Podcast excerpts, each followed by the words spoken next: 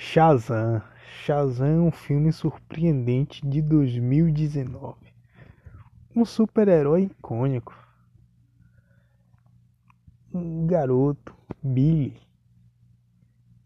que é, é deixado pela mãe em um, em um parque, em um evento que está tendo, e ele cresce, mas nunca desiste de procurar sua mãe.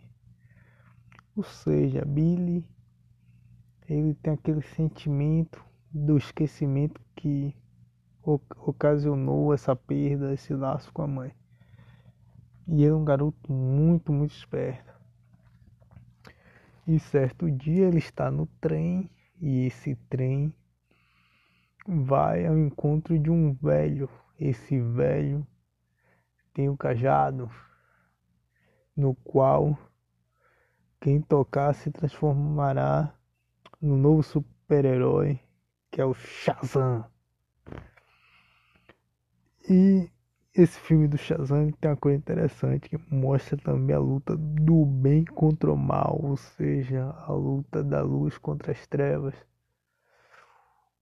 É, só uma pessoa pura pode ter o poder de se tornar o Shazam.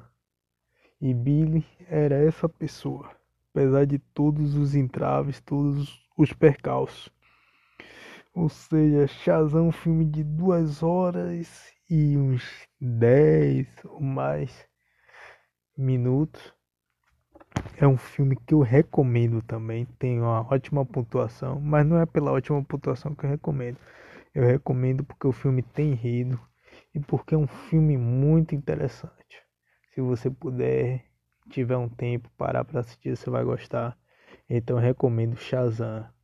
Eu vou recomendar nessa primeira temporada 10 filmes. Já recomendei dois. Esse é o terceiro que eu estou recomendando. Então, assista Shazam.